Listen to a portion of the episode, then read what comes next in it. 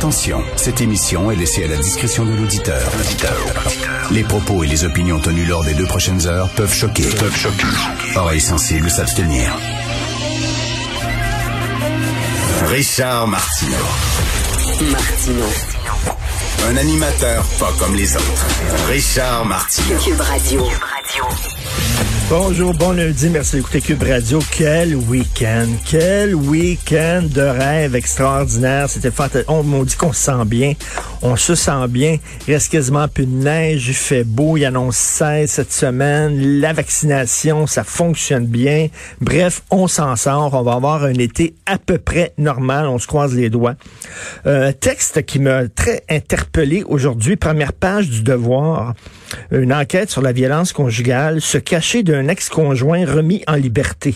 Alors, c'est de Magdalene Boutros et Amélie Pineda. Un quart des hommes arrêtés dans des dossiers de crimes graves sont relâchés en attendant leur procès. Ok, t'es une femme, il y a un gars qui veut te tuer, ton chum veut te tuer, te bat au bout, veut te tuer. La police arrive, l'arrête, le gars s'en va devant euh, le juge, il y a des accusations qui sont portées contre lui, mais en attendant son procès, il est relâché. Et là, pendant ce temps-là, ben, la fille qui était battue, freak ben dur, en disant, ce gars-là, il voulait ma peau. Il veut me tuer. Fait qu'elle, elle doit aller dans une maison d'hébergement, se cacher comme une petite souris, le temps que lui ait son procès. Il y a quelque chose qui ne fonctionne pas là-dedans. Là. Comment ça se fait? C'est la victime qui doit se cacher. Et lui, pendant ce temps-là, monsieur est libre. Puis le gars, il voulait tuer sa femme, il voulait la battre. Ça veut dire que, tu sais, souvent, là, quand tu es relâché, ces gars-là n'ont qu'une obsession. Retrouver son ex puis finir la job. Il y a quelque chose qui ne fonctionne pas. C'est un texte euh, très très intéressant. Et euh, là, il y a une femme qui parle euh, sous, bien sûr, elle a caché son nom. Elle dit, lui, vit en liberté pendant que moi, je me cache dans mon trou comme une petite souris. Alors, son ex-conjoint fait actuellement face à plusieurs accusations, dont voie de fait et menaces de mort. En attendant son procès, il est remis en liberté, tandis que Sarah est en maison d'hébergement. Le cas de Sarah est pourtant loin d'être isolé. il y a quelque chose qui fonctionne pas, là. Comment ça se fait que ce gars-là est libéré en attente de son procès alors que il avait un couteau, il voulait tuer sa femme, il était complètement fou. Euh, euh, je quand, quand il y a des femmes qui disent qu'il faut revoir le système de justice pour nous protéger, ben ça, ça en est un exemple patent. Il y a quelque chose qui ne tient pas debout là-dessus. Euh, J'ai écrit deux textes euh, hier, c'est-à-dire samedi et aujourd'hui, sur le Canada 2.0. Ce que j'appelle le Canada 2.0, c'est que le Canada a muté.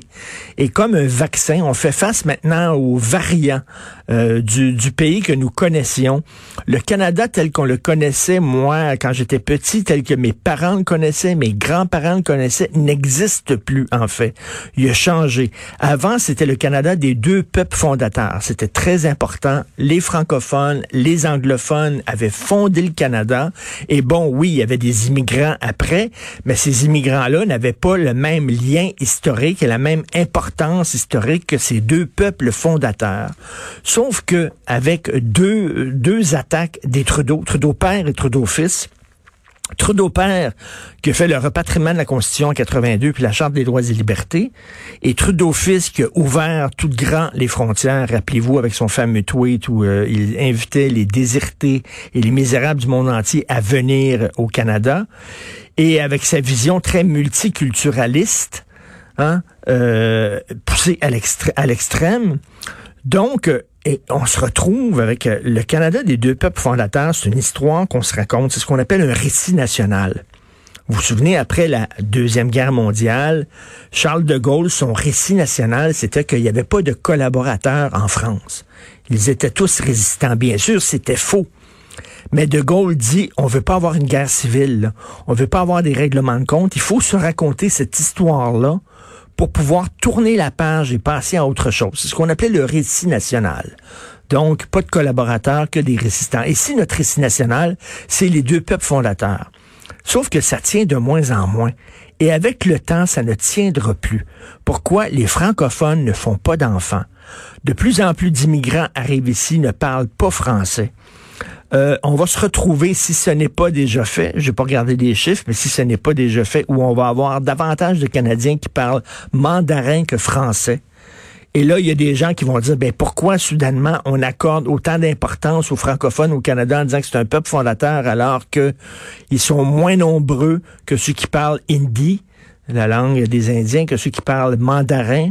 Euh, et donc, la question va se poser, et ce récit national-là qu'on tient à bout de bras ne tiendra plus. Il va craquer. Il est en train de craquer. Et moi, je dis, euh, quand les Québécois fédéralistes disaient on a quand même notre place au sein du Canada, on peut quand même tirer notre épingle du jeu, on peut quand même bien s'en sortir s'épanouir. Oui, dans le Canada que je connaissais, dans le Canada où il y avait deux peuples fondateurs, peut-être, peut-être, mais le Canada, là, c'est 2.0 maintenant.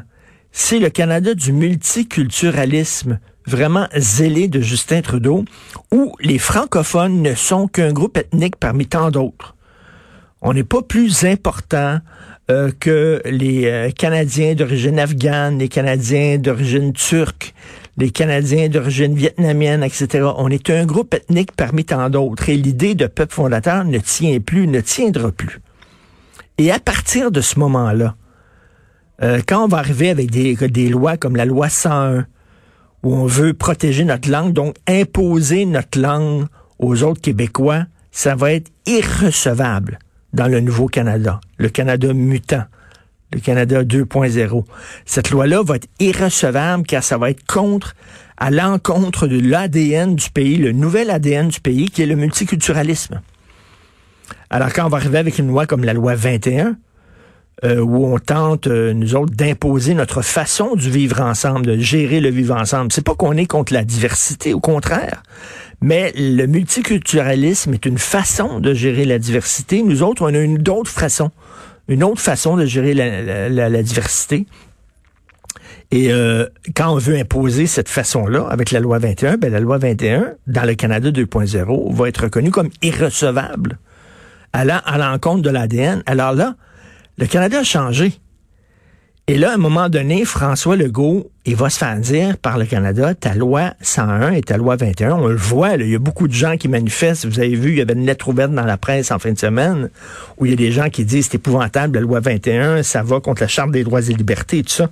C'est plus maintenant la notion de peuple fondateur qui, euh, euh, qui arbitre euh, et qui, qui définit quelle loi est recevable ou pas, c'est la notion de Charte des droits et libertés. La game est changée. Donc, quand François Legault va se faire claquer la porte en pleine face en disant ta loi 21, elle était recevable et ta loi 101 était recevable, qu'est-ce qu'il va faire? Est-ce qu'il va prendre son trou?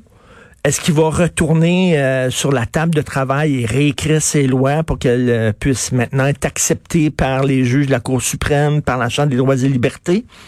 Où il va faire comme Robert Bourassa lors de la mort de Mitch, rappelez-vous, Bourassa qui avait dit, tout le monde s'est dit, il va faire l'indépendance, Bourassa va faire l'indépendance, Bourassa qui avait dit, je veux euh, rappeler aux gens que le Québec est libre de son destin. Il l'a pas fait, il n'a pas eu le courage, il n'a pas eu les couilles pour le faire, mais est-ce que François Legault va l'avoir, ce courage-là? Donc, euh, donc ça, ça, va être très intéressant. C'est là qu'on va voir ce que la CAQ dans le ventre. Parce que la CAQ, on dirait, veut nous jouer le, jeu du beau risque dans les années 80. Euh, après euh, la défaite du premier référendum, René Lévesque a dit, ben regardez, là, on, va, on va risquer le jeu canadien. On va risquer, on va jouer la game canadienne. On va voir ce qu'on peut faire dans ce pays-là. Mais là, 40 euh, ans après le beau risque, 40 ans plus tard, le Canada a totalement muté, complètement changé par un travail de SAP qui été commencé par Trudeau père et qui été terminé par Trudeau fils. Trudeau fils a terminé la job amorcée par son père.